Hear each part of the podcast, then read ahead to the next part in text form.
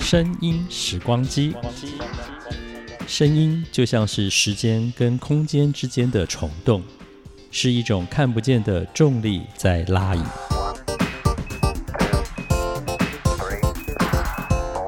欢迎收听《声音时光机》，袁永新主持。欢迎来到《声音时光机》在第二季的第三集。今天要和大家分享的内容是二零一二年的一月份。我不确定那是不是他唯一来台湾的一次演出并接受访问。呃，至少在二零一二年之后，他就没有再来过台湾了。不过倒是很有意思的是，我之后到他的 Facebook 上面留言，他还回应了我说他记得我。那到底是谁人呢？他就是 Susan Vega。Susan Vega 其实在流行音乐有一个很重要、很革命性的代表意义，倒不是他的成名曲或者他的畅销金曲有多少，而是他第一张专辑的一首歌叫《Tom Steiner》，促成了一位音响工程师把 MP3。也就是 M P 三音乐档案格式给写了出来，而改写了日后所有人们听音乐还有音乐载体的演变。这件事情的影响相当相当的大，所以二零一二年那一次跟苏珊·维 a 的访问，我也把这问题拿出来问了他。哇，我觉得待会大家听这段访问，你知道那个部分哦，我觉得苏珊·维 a 整个的心情大悦哦，就整个非常的 开心。他觉得他参与了一个非常重要的人类，特别在耳朵在听觉接受音乐讯息的这一块，呃，他也做了一个贡献哦，因为他的 Tom Steiner 改变了人们听音乐的习惯这件事情。好，我们马上穿越音乐时光隧道，回到二零一二年一月份，永兴和苏珊·维 a 的对谈。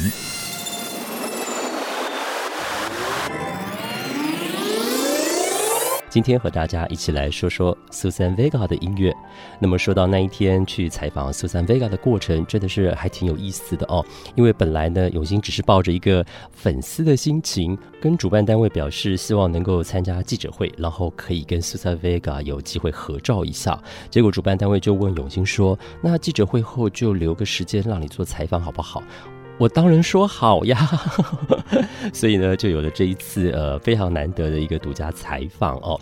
好，我们一开始就让大家走进这个行动录音室，因为永新真的是把整个电脑跟麦克风跟这个 remixer 的这个设备哦都带去了。然后就在记者会一结束，那时候 Susan Vega 还边弹着吉他玩着几个音的时候呢，跟他打个招呼，然后就表示一下说：“哎，我们接下来来进行这个访问哦，一起来听听。”一二三四五，OK，好。You just counted to five. Uh, yeah.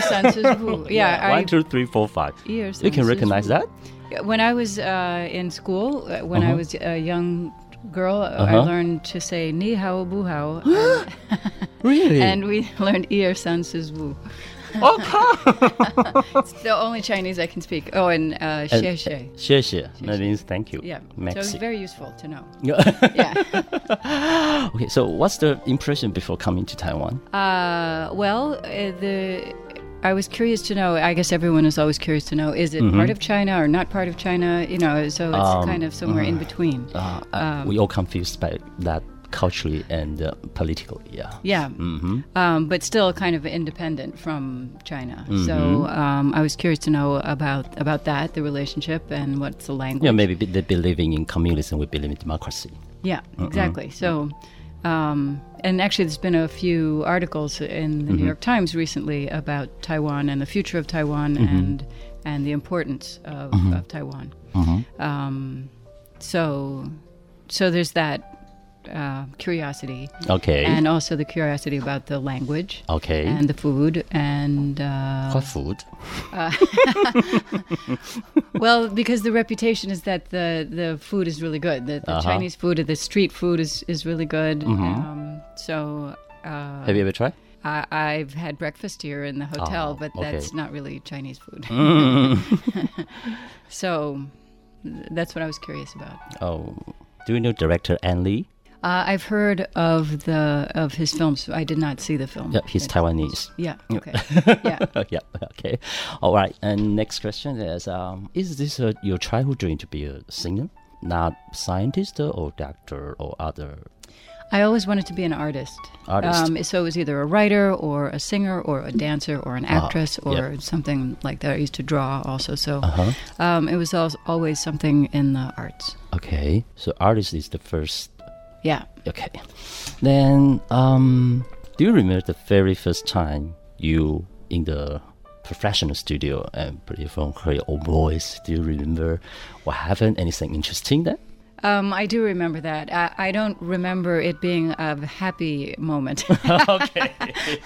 the moment I do remember that was a happy moment was the first time I sang on a stage ah. into a microphone. Uh huh. And it was like magic because my voice is very small and I come from a loud family. Okay. Uh, I have three younger brothers and sisters, and everyone's very loud, and I have a small voice. So for when I sang into the microphone, and it it came out beautifully, loud and clear, and I thought I really love this, and I want to do this more. So that moment was a good one, moment for me. Um, the the one in the studio, it took me a long time to learn to sing. Uh, into a microphone, into a recording studio, so that I liked my voice. That took years to do. Sounds better than you expect. Um, these days, I think I can get it to sound pretty good. I've had more experience now. OK，你可以发现，在一开始的时候，Susan Vega 马上就跟着永兴在数一二三四五，然后我当然就很意外说：“哎，你可以辨识中文吗？” 他马上就告诉我说，他在小时候哦，就是还是小女孩的这个时候，他学会了讲“你好不好”，一二三四五跟谢谢。后来呢，他发现哎，学会讲这些中文挺有用的。接着呢，永信问到他说，来台湾之前，他对于台湾的第一印象是什么？斯珊贝卡回答说，他跟大部分人一样，都是很好奇哦，就是台湾到底是不是中国的一部分，还是介于某种之间的特殊关系呢？呃，我就说，哎呀，这个问题哦，有政治上跟文化上面的复杂因素。不过基本上呢，就是在信仰方面，中国大陆选择了共产主义，而我们选择了民主化。然后，Susan Vega 接着表示，他也是在一些文章上面有看到了台湾的现况跟未来的台湾地位的重要性。那么，除了这一个部分的好奇心之外呢，他也对于语言啦、食物啦这一方面感到很好奇。那我就忍不住偷问了一下。诶，是什么食物啊？苏珊贝卡笑了一下，说：“啊，因为大家对中华美食评价都很高，所以怎么样都想要去尝试一下哦。”那我又问说：“你试过了没有啊？”苏珊贝卡回答说：“啊，试过了。”饭店的早餐，但它不太算是中华美食哦。永兴于是顺顺的问了一下，说：“那拍过《喜宴》呐、《饮食男女》等电影的导演李安哦，问 Susan Vega 认不认识这位导演？因为李安的电影里头有时哦会有一些吃的那个美食的内容啊。结果 Susan Vega 跟我说：“嗯，听过他拍过哪些戏，但没看过他拍的电影，所以永兴就没有办法继续追问了。”那我就说：“哦，那李安是台湾人，你知道吗？”苏珊 贝克说：“耶，我知道。”接下来，永兴问到说：“当歌手是不是 Susan Vega 的第一志愿，而不是说像医生啦、科学家啦或其他等等的哦？”那 Susan 回答说：“她一直想当的就是一个艺术家，无论歌手、艺人、导演或者是舞者，只要是有跟艺术领域有关的，都是她想做的。”永兴接着又问到说：“记不记得他第一次哦进到这个专业的录音室里头录歌的情形？有没有发生一些有趣的、快乐的故事？”苏赞回答我说：“ 嘿嘿，他当然记得，但是他笑着告诉我，那些过程和瞬间都不是很快乐跟有趣的，他也不太想记住。他提到的反而是比较开心，而且记得的是第一次登台。”对着麦克风唱歌的时候，因为那好像发生了奇迹哦。苏珊贝卡说，他自己的嗓音其实很小。一来呢，是因为他来自一个底下有三个弟弟妹妹的大家庭，家里面谁说话都在比大声的。于是当他第一次上台演唱，听到他自己的声音从麦克风中传出来的时候，他心里头的第一个反应是：哇，这个声音好漂亮哦，又干净又清晰。他认为这就是他想要的，于是呢，他就这样爱上了唱歌表演。那真的对他来说是一个很美好的经验，也因此呢，之后他在进到录音室对麦克风唱歌的时候，他会慢慢的就这样爱上了自己的声音。那我于是又问他说：“所以后来有那种渐入佳境的感觉吗？”苏珊笑着说：“他相信这应该已经有一阵子了哦，而且过去这一阵子他的表现又一定比从前好很多。”哦，因为他现在已经有很多经验了。OK，我们的访问听到这，来休息一下。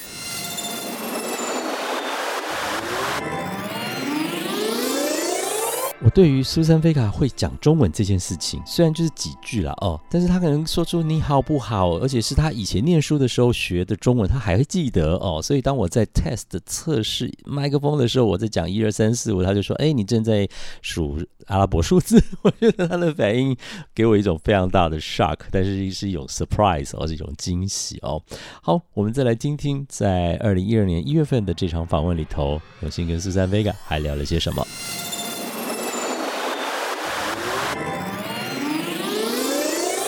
继续回到节目的现场，今天在节目内容当中为大家介绍 Susan Vega，我们也很开心的，呃，在 Susan Vega 到台湾举办演唱会的时候，和他做了这一次的独家专访。接下来，永兴问到了 Tom Steiner 跟 Luca 这两首畅销作品的问题，一起来听听看这段访问内容。I do believe Tom Steiner and Luca, these two tracks, these two songs, um, definitely mean something special to you in your life, right? Well, they mean something special to me because they mean something special to so many people. Mm-mm. You know, those were the big hits, and they sold millions of copies. And they're the ones that, uh, if I sing da da da da da da da, everyone goes, "Oh, it's that song! I remember that song." So it gets people excited. So for that reason, um, it's it's special to me too. But mm-hmm. I have other songs that are also special. But for Tom Steiner, uh, I noticed because uh, I'm not sure if you know the story. It's the uh, mother of the MP3. Yes. You know this. Yes, I am the mother. What was your first reaction when you knew that?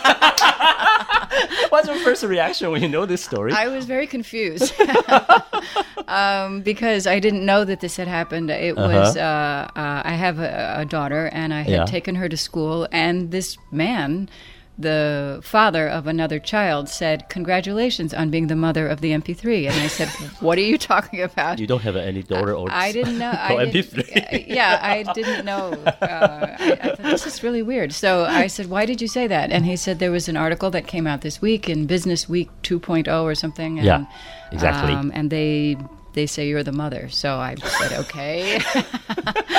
I don't remember this. You don't remember but, that. um, so I went and looked it up, and uh, uh-huh. actually since so then, you do read the article.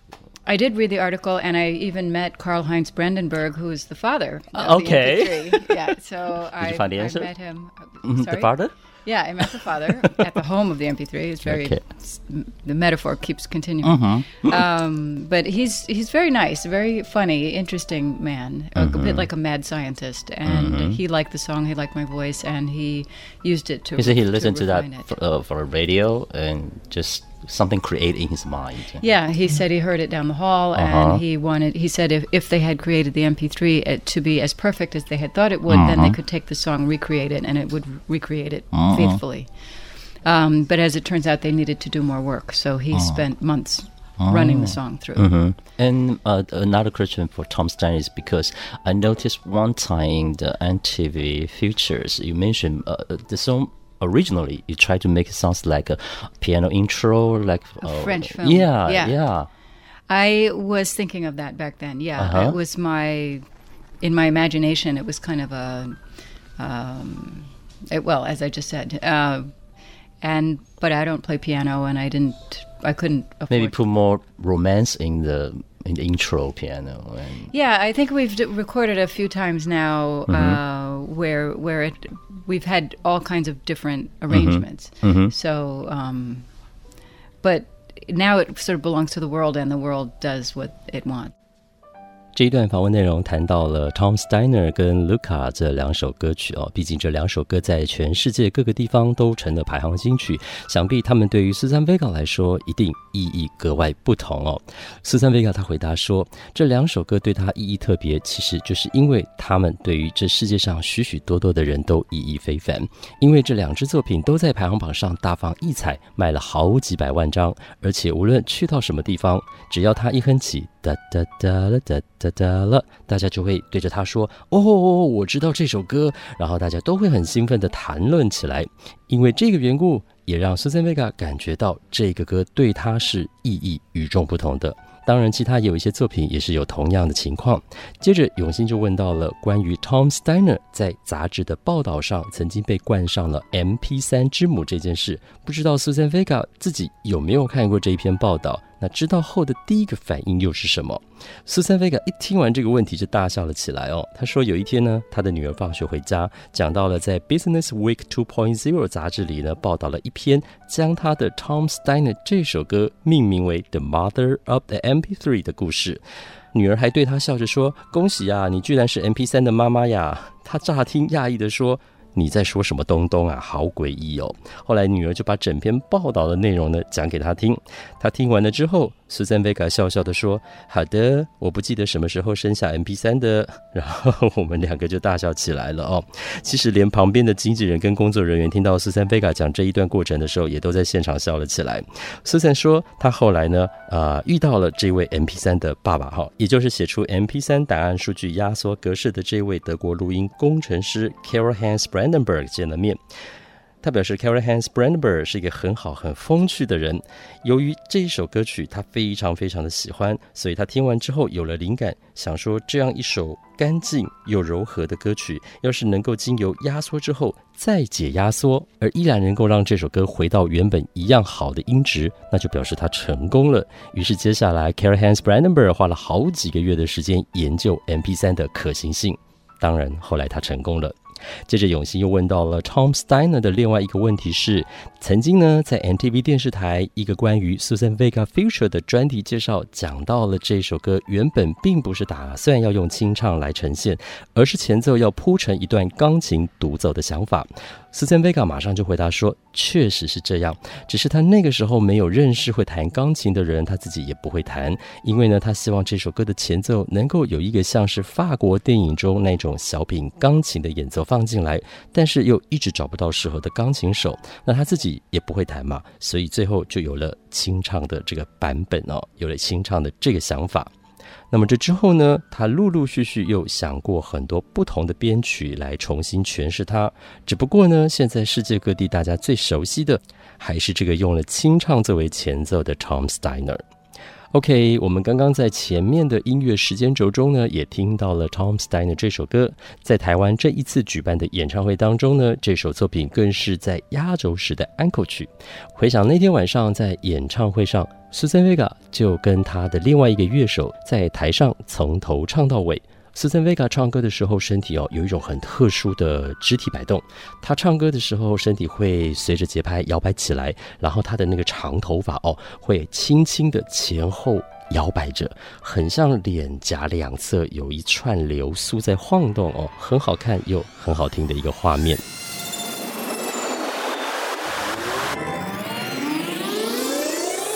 哇！再一次听到自己跟苏珊贝卡的对话，我有时候都会觉得，哎，我那个时候的状态是什么？哦，就是我准备一个访问的提纲，然后他的回答如果是 yes 或 no，我会有什么样的反应的时候，现在回去听，我觉得我真的是功课做的很足耶。就是，然后那个整个的访问，其实你听得出来，呃，苏珊贝卡非常的轻松哦，非常的开心。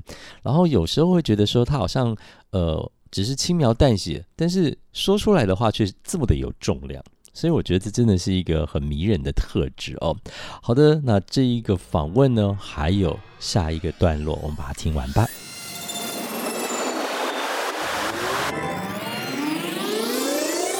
欢迎继续回到节目的现场，我是说音乐的人袁永新，今天和大家说说 Susan Vega 的音乐，同时也非常难得的在这一次他到台湾举办演唱会的时候，可以跟他做到这一次的专访哦。那么其实就在记者会的过程当中呢，Susan Vega 他有谈到 Bob Dylan 是他最想合作的一位音乐人，永新接着就问到了说，那除了 Bob Dylan 之外，是不是还有其他也是很想要合作的音乐工作者呢？一起来听听接下来的这段访问内容。Right in the press conference, I heard Bob Dylan. Is anyone besides Bob Dylan you still want to collaborate or cooperate with? No matter yeah, producers yeah, or writers. I'd love to. Um, I I like I like Mumford and Sons. I think these are really cool. Mm-hmm. I like um, I like some of Timbaland's productions. Mm-hmm. I like. Um, well, I said I like Danger Mouse's mm. work. I've worked with him one time. I'd love to work with him again. Uh-huh, uh-huh. Um, so yeah, there's a list of people. Mm. Do you believe the end of the world story in 2012? No, I don't. I mean, we've had many other end of world stories. I remember when tooth at 1999, the, mm-hmm. everything was going to crash and it was going to be this crazy and situation, happened. and nothing happened. Mm-hmm. Uh, my mother was a computer systems analyst for the train station, uh, for the wow. train, the um, the the MTA in, MTA in New York. Okay. Um, and she was hired to prevent Y2K. Okay, uh, to make all the trains crash. You know, yeah, uh, so because she the, had to the work number extra. back to a zero, zero, zero, yeah, zero, so yeah. she had to work extra to prevent this terrible. So stay up all night. Yeah, so she was working, you know, 24 hours to try and Oh. prevent it, and and then nothing happened. So Um, I, my younger brother worked for for his bank. Uh, Yeah. The same situation. Yeah. Staying at the computer screen and nothing happened. yeah, nothing happened. So uh, you know, I I I'd like to believe that we still have more time. 对于谈到除了 Bob Dylan 之外，是不是还有其他也很想一起合作的音乐工作者？Susan Vega 表示，当然有，像 Mumford and Son，因为他觉得他们的音乐真的非常非常好。还有像是 Timberland 的制作，还有曾经合作过一次的 Danger Miles，他也很希望都有能够再次合作的机会。因此呢，Susan Vega 确实还有一些很想要合作的名单哦。永新接下来还问到了对于二零一二末日说，不知道他信不信这个玛雅文明的预言。Susan Vega 非常坚定的回答说：“不，我不信。”他不相信这个跟其他说是有世界末日的这一类传说哦。他还记得当时千禧年来到之前，就说一九九九年什么全世界会崩塌掉一类的疯狂预言，结果证明呢，什么也没有发生。那么苏珊·维卡的母亲呢，是纽约大都会运输总署的电脑系统分析师，他那时候呢也被请去预防这个 Y2K，也就是千禧虫可能发生的事故，因为呢就怕到时候电脑荧幕上的时间全部归零，造成大灾难，所以他的母亲就被迫工作超时，甚至要熬夜盯着电脑荧幕看。那么永信也说了，当时自己的弟弟在银行的 IT 部门上班，也是被要求整晚不能休息，要应对可能发生的一些无法预料的事件。可是事实都证明，后来什么也没有发生。所以苏珊·维卡表示，他很开心，我们还是有很多时间可以继续的。往前走，在这段访问的最后，要来和苏森·贝卡聊到的是，对于许许多多年轻一代想要进入音乐工作领域的，不论是当制作人、词曲创作人，或是混音师等等的其他相关工作，啊、呃，苏森·贝卡想要给年轻朋友什么样的建议呢？for people who, especially for the younger generation who want to get involved in the entertainment business, especially Yeah. for like songwriting or be a producer or mixer, whatever, do you have any advices or suggestion for this uh, younger generation? Yeah, um, I think it's important, first of all, to to listen to everything. Mm-hmm. Don't try to recreate what you hear.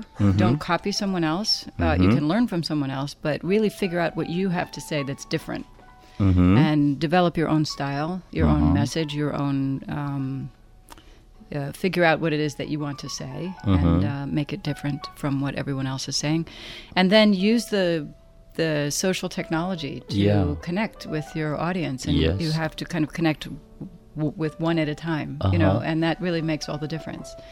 Um, that is the difference between success and and and no success. But it seems that more and more uh, pop songs they use like a melody or auto tune and try to hmm. sample something from. Yeah. Yeah. Wha- What's your opinion about this? Um, sometimes, if it's done well, it can be great. It can be mm-hmm. really interesting. It can be very stylish. Mm-hmm. But that's the other thing I tell when I see a, a kid who's 15 years old. They spend mm-hmm. all their time in their room uploading their songs and mm-hmm. they're doing Facebook and all that. I say mm-hmm. it's good to have a balance. 'Cause Sometimes you need to stand on a stage and sing to an audience and make that connection. You Yeah. need to to feel what that feels like. Um, that gives it a power that you won't have otherwise. Oh. So it's it's good to balance these things. If you're spending too much time in your room, you need to go on stage. If you're only spending time on stage, you need to spend some time learning about this new world and and um, becoming active in, in that world. More and more active. I think so. Mm-hmm. Yeah, in the in the in the technology, why not use it? Why not mm. use it to your benefit? Yeah. So it can create a balance between I see. The organic world and the technological world. Okay. Anything you want to say to your fans in Taiwan, especially they're looking forward to your concert. They wait, I think, more than 20 years. Um, I want to say I'm really excited to be here. It's really thrilling. Um, Mm-hmm. It's great to have communicated with some people already. Mm-hmm. Um, I love the ones who say, I'll see you tomorrow, I'll see you uh, at the venue. Mm-hmm. Um, so I just want to say hi. Thank you so much. Thank you for listening, especially, and come on out and have a good time. How about say that in Chinese? No, you say it in Chinese. OK, OK。对于谈到想要给年轻一代的朋友要进入流行音乐工作领域给予什么样的建议，斯森贝卡回答说：一开始不管是选择做哪一件事啊，选择做什么，最重要的就是去听，大量的去听各种东西，不要去拷贝或重置别人做过的，因为你可以学习他们，但是不要复制他们。要去明白自己想表达的和别人想传达的不同点，然后发展出自己的风格。你想传递的讯息，也要尽可能的多元性的表达自己的意念，然后善用社群科技和大众来互动，并且每一次和大众的接触都能够有不同的体验，因为那是成功不成功的关键。于是永兴接着就问到了，有越来越多人使用像是 Auto Tune 跟 Melodyne 这一类的软体做取样技术来做音乐和歌曲，不知道 Susan Vega 的看法是什么呢？Susan 他回答说，如果有时候这个做得好啊，那当然是很棒。因为那样可以变得很有趣，或者是很时尚。但是，就像他自己也常常跟别人说哦，好比一些十五岁左右的孩子，天天关在房间里头或挂在 Facebook 上，他认为啊，这些都需要一个平衡。有时候呢，你要在舞台上表演，跟观众互动，去感觉他们的感受是什么，因为那个过程会再度给你力量。所以他觉得取得平衡是很重要的。你可以关在房间里头上网，也要在舞台上表演，因为这两者都是可以和世界沟通，只是途径不一样。平衡，但是要主动去做，这是很重要的。我说，可能现在这个时代要更主动喽。苏珊贝卡说，确实是哦，特别是在科技发达的现在是需要的。最后，是否有特别的话想要跟他在台湾的歌迷说哦？因为永兴表示，这一次来台的演唱会，歌迷们大概都等了二十几年了哦。苏珊他说，他真的很兴奋，很兴奋，可以来到台湾，可以和已经认识他音乐的人来互动。他要说，很谢谢大家来看他、听他唱歌。他想说，嗨，谢谢大家，谢谢来听他唱歌的每个人，希望大家都能够有一段美好时光。我有一点调皮的跟他讲说啊，要不要考虑用中文再讲一次呢？斯坦维卡大笑说：“不行不行，中文留给永兴你说就好了哦。”很高兴这次斯森维卡接受了永兴的采访，听得出来他到台湾很开心，说话给人的感觉很亲切、很温馨。整个的聊天过程当中呢，斯森维卡总是带着笑容，让人很想要一直跟他多靠近、多聊一点。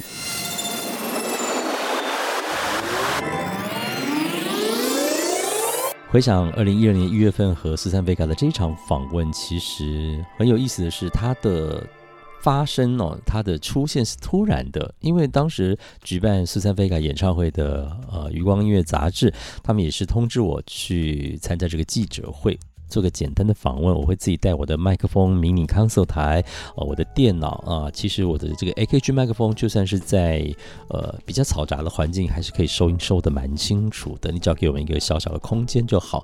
所以那天的记者会就去了，然后也就是按照计划般的，啊，然后我架了麦克风，然后那个 console 台、电脑、苹果台电脑带着。诶，我那时候好像还没有用苹果电脑，好像还是用我的 ASUS 电脑。